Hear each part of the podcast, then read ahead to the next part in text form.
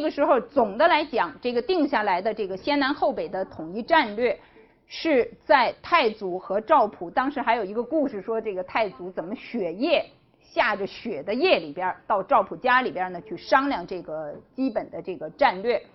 那么当这个和南方发生了很多的这种就是军事上的冲突，这个之后呢，南唐当然也面临着就是被宋。统一的这样的一种，从南唐来说，他感觉是一种威胁了。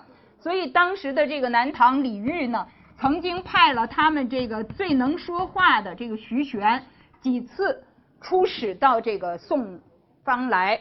那么徐玄呢，就跟这个宋太祖说：“说我们这个他的这个国主啊，呃，对于你就像这个儿子对于父亲一样。”我们没有什么冒犯你的地方，而且呢，都尽量的谦恭，是吧？尽量的谦恭，尽量的有各种各样的这个进贡的物品，就像如子侍父。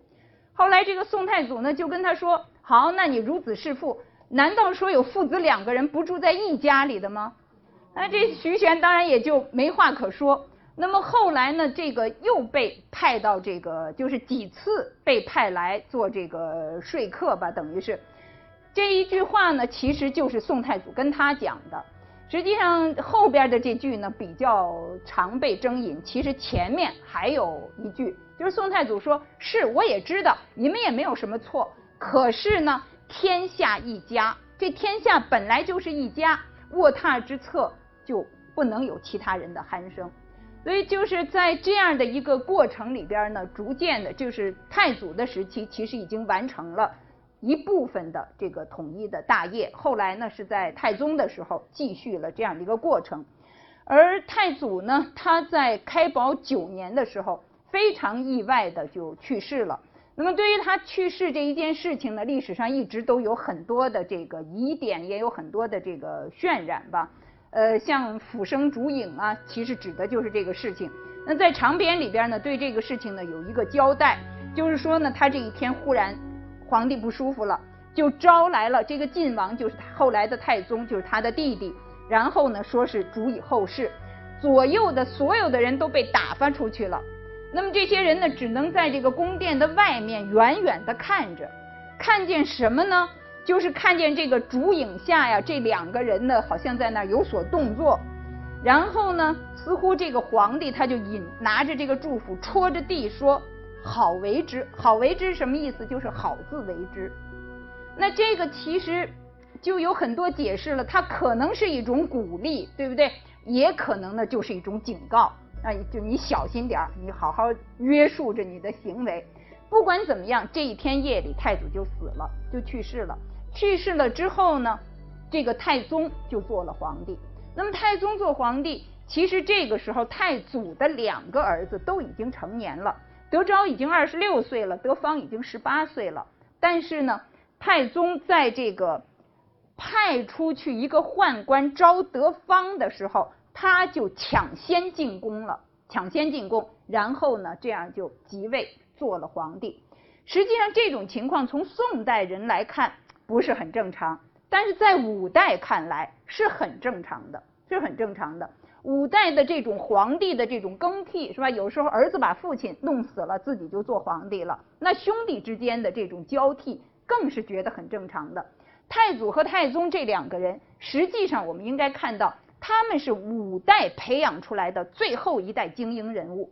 我们现在会说他们是宋代的开创者，实际上在当时他们是五代培养出来的。他们的很多思维的方式都是。行事的方式都是以五代为为这个经验，以五代为教训而积累下来的。那么后来呢，这个呃这个地位呢，其实是在这几支之间传递。太宗去世以前，德昭、德方就都死了，然后呢，太宗就传给了他的儿子。那么这样一直传下去，到宋代南宋的时候，第一个皇帝还是他这一个系统的。到了。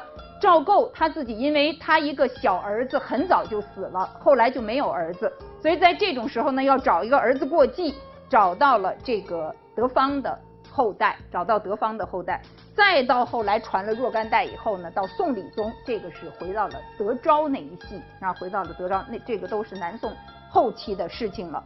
那么所谓的金匮之盟，就是说太宗的时候有一种解释，就是在这个太祖活着的时候就有一种约定，约定呢就是太祖传给太宗，太宗呢再传给他的这个第三个弟弟，然后呢再往儿子这边传，再往儿子辈传。但是这个金匮之盟呢，是在太宗做皇帝若干年之后才说的。实际上，太宗面临的这种是不是正统的这个疑问，是他刚做皇帝的时候就有这种这种质疑。如果真的有金匮之盟的话，当时是拿出来的时候，那是拿出来的时候，但是迟迟呢一直没有，那是到后来从赵普那才有了所谓的金匮之盟这样的一种说法。太宗不管怎么样，不管他是怎么即位的，这个继位是正当还是不正当，宋代的很多政策的基本基调是在他这个时候定下来的，这个制度的建设是在他这个时候完成的。那么他的这个制度建设呢，其中有一个很重要的原则，就是说国家呢是会有内患也会有外忧，而在他看来，内患是最主要的，是抚心之患。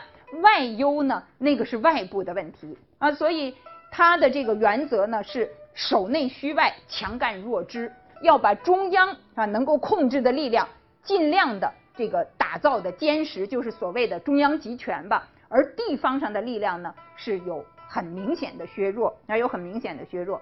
那这样的情况呢，使得宋代的历史上确实没有什么内乱。你看他的那个下边的所谓的那些大藩，所谓的那样的一些。各守一面的那种边疆重臣都没有能力向中央抗衡啊，没有能力向中央抗衡，而且在中国历史上再也没有地方有这种能力能跟中央抗衡。这样的一个局面，应该说是从宋初奠定下来的。在宋真宗的时候，就是第三个皇帝了。最重要的事件呢，就是大家知道的澶渊之盟。这个时候呢，就是契丹号称这个大军南下，是吧？一直打到了澶渊，澶渊就是现在的，呃，河南河北交界的濮阳这个地方，是吧？一直打到了这儿。那么当初呢叫澶州，啊，这个是澶渊。当时呢，所谓的京师震动，就有人呢说建议到这个过长江去金陵，也有人呢建议去西蜀到四川去。当时的宰相寇准在另外一个这个宰相毕世安的支持之下，坚决主张御驾亲征，就是逼着仁宗要从东京，东京就是开封了，迎上去，迎上去。他就说：“你再跑得快，你没有那个契丹的马队跑得快，所以你怎么跑你是跑不过他。那你如果调度兵力迎上去，那说不定呢还能有一拼，有一个这个胜局的可能。”那在这种情况之下呢，宋真宗呢去亲征，亲征到了这个澶渊的时候呢，其实这个澶渊我们知道它有南城北城，黄河从中间过，这个皇帝从南边上来，所以他是先到南城，而契丹的兵在什么地方呢？在北城外，在北城外。那这个皇帝呢，他就很不愿意过北城，呃，那这时候呢，可是那个军队，宋代的军队呢？其实是在北城这儿守着，对吧？契丹的军队呢在这边，所以你真的是要到前线呢，是应该到北城去。但是皇帝要是不想去，你很难强迫他的。那么这时候寇准呢也没有办法，他就找来了当时的殿殿前司的负责人，那时候已经不叫都点检，那时候就是殿前都指挥使高琼，他就跟他说，不管怎么样，要让皇帝过河。那怎么过河呢？这个高琼那个给皇帝推车的那些兵士都是高琼手下的。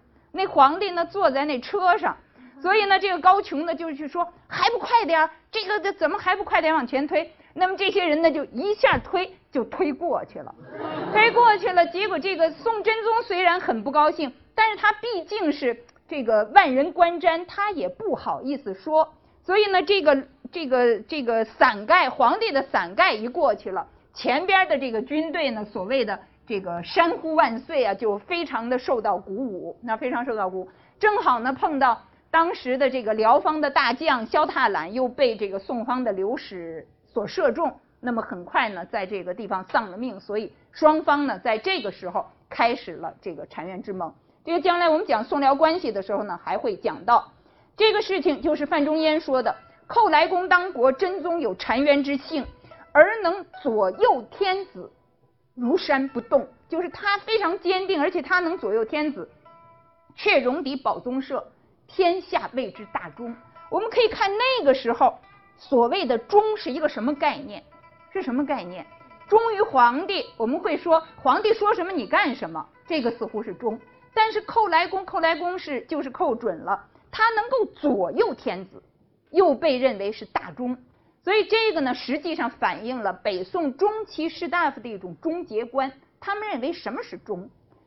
那么，在这个契丹的澶渊之盟之后呢，北宋和契丹之间维持了长期的比较和平的关系。但是在这个以后，西北的西夏的崛起又带来了连绵不断的这样的一些战争。这个以后呢，我们也会讲到。正是在这样的一种压力之下，一方面呢是有契丹，特别是有西夏的战事的压力。那么这个战争呢，使得当时扩军，扩军呢军费就变成一个很重要的问题，因为宋代的军队都是募兵，都是募兵，全都是国家财政负责的，所以这个时候的财政压力变得很大。朝廷上的一些青年的、中青年的吧，这样的一些这个官员呢，就强烈的要求有所变革。从这个之后开始出现了清理新政。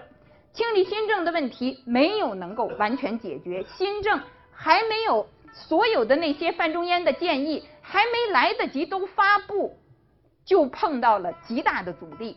那在这个阻力面前呢，范仲淹表示，就是说西夏战场呢前线还是很紧张的，所以他愿意到那个地方去视察军事。宋仁宗呢就顺水推舟派他去了，去了以后呢就再也没有回到。朝廷中来，那么庆历新政呢？所以我们说它是夭折了，没有正式进行下去，那么就结束了。这个以后呢，我们也还会再专门讲到庆历新政。现在我们就是一个大致的线索的梳理。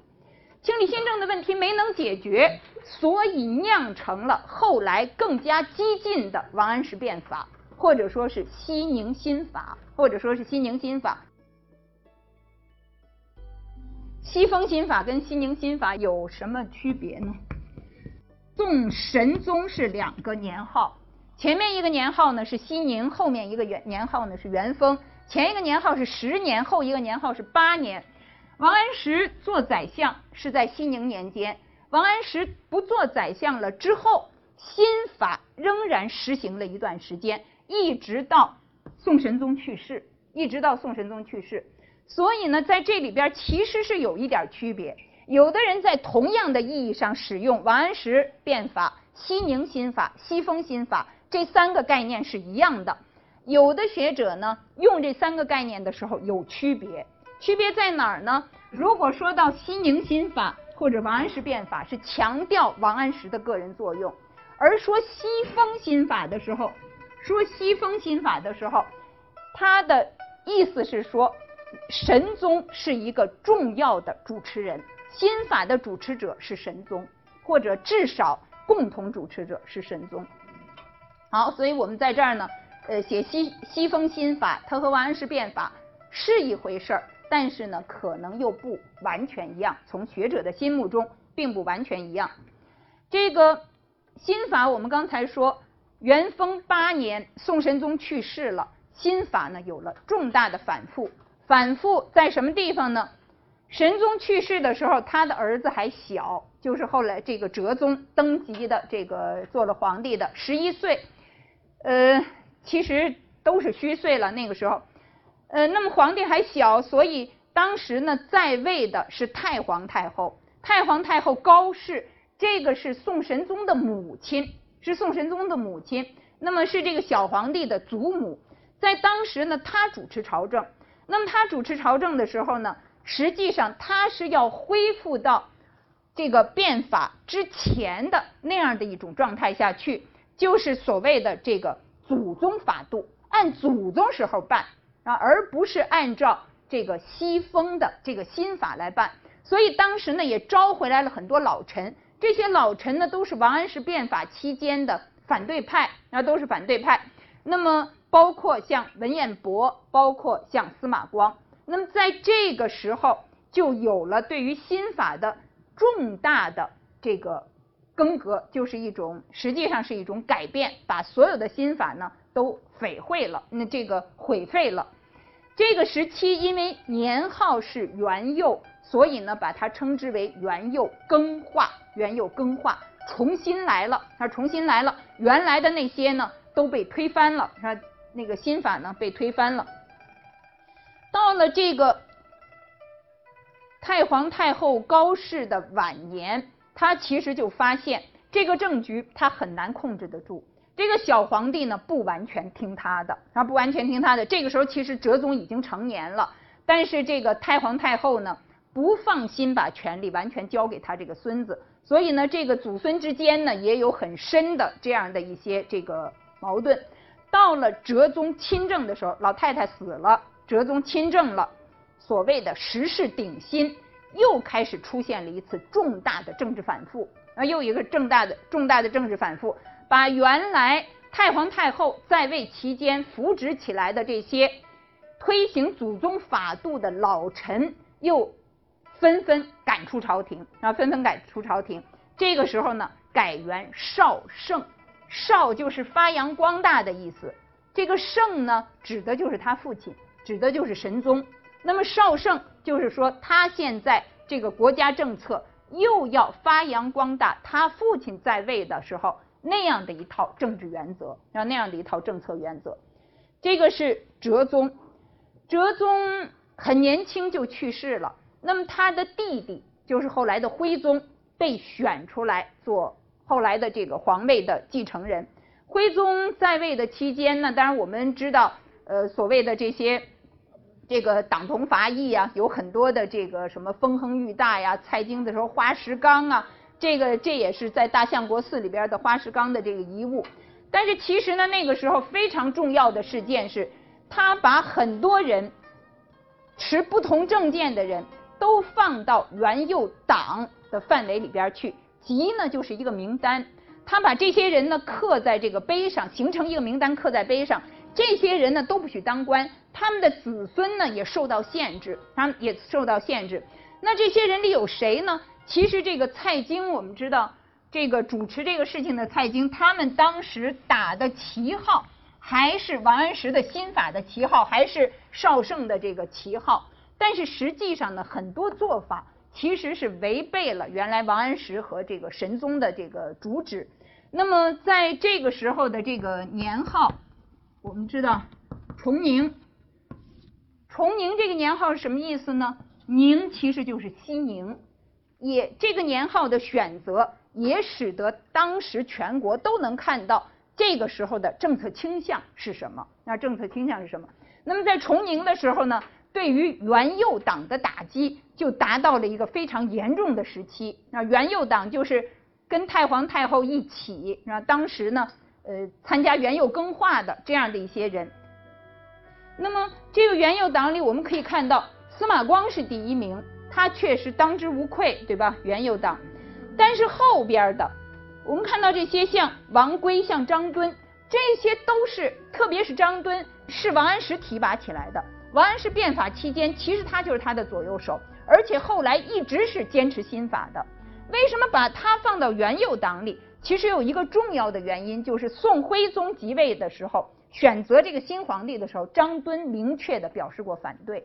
所以呢，我们可以看到这个元佑党，它不是真正的元佑年间反对新法的一党，而是一个党同伐异的这样的一个结果。这个碑是现在存在广西桂林的这个宋代的摩崖石刻，那这个摩崖石刻呢是元佑党籍，对吧？我们可以看到。这个元佑党籍，这是什么时候刻上去的呢？是南宋的时候刻上去的。这个元佑党籍当初刻成碑是什么意思呢？是要限制这些人，这个碑上有名字的都不能当官，他们的子弟都要受到限制。而到南宋的时候，其实离这个元佑的这个事情已经早就远去了。为什么还会刻在这个地方呢？其实这个时候元佑党，你曾经你祖上有人是元佑党。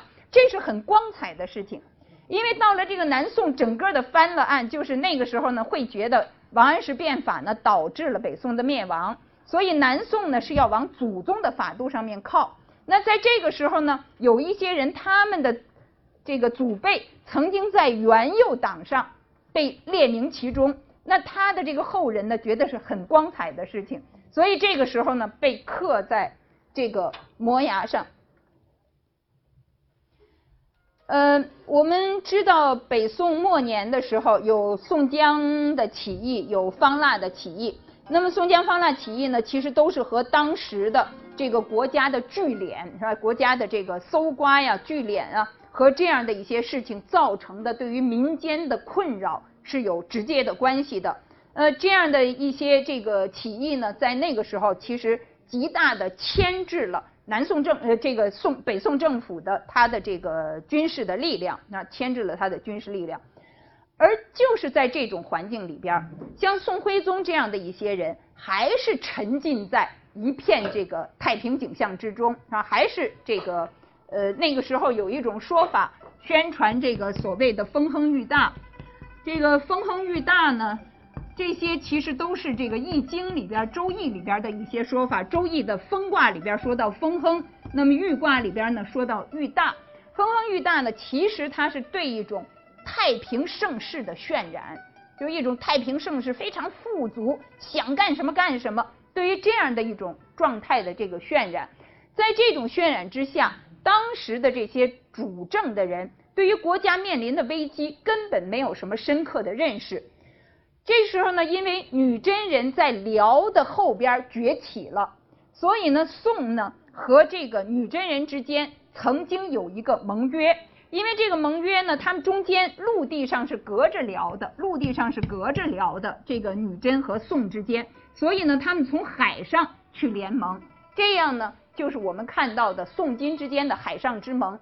海上之盟原来的目标是宋金要联合起来灭辽。但是在这个过程里边，在这个联合的过程里边，这个女真人发现宋方的军队实际上呢，这个力量是不堪一击的，所以呢，在这样的一种情形之下，灭了辽之后，金的军队很快就大举南下，很快就大举南下，两次打到了开封啊，两次打到了开封。这样呢，就出现了这个。这时候，这个宋徽宗呢，就急急忙忙的把他的皇位传给了他儿子，就是钦宗，那就是钦宗。那么钦宗呢，他只有一个年号，就是靖康啊，只有一个年号。呃，这个呢，事件这个时候发生的这个事件呢，其实就是我们说的这个靖康耻。呃，宋呢，很快这个覆亡了，那北宋覆亡了，而且呢，两个皇帝徽宗、钦宗都被掳掠北去。大批的这个包括当时的这个皇后了、太子了，还有那个时候的这个宗室是吧？凡是搜得到的这些人，全都掳掠北去。包括那个时候的这个政府的仪仗。朱熹呢，对于这个事件呢，就是宋代的人一直是怀着很痛心的事情来回顾呃这个事件。那么朱熹的一个总结呢是说。因为这个本朝啊，建五代藩镇之弊，削弱地方的力量，就是刚才我们说的外强，这个呃就是强干弱支，是吧？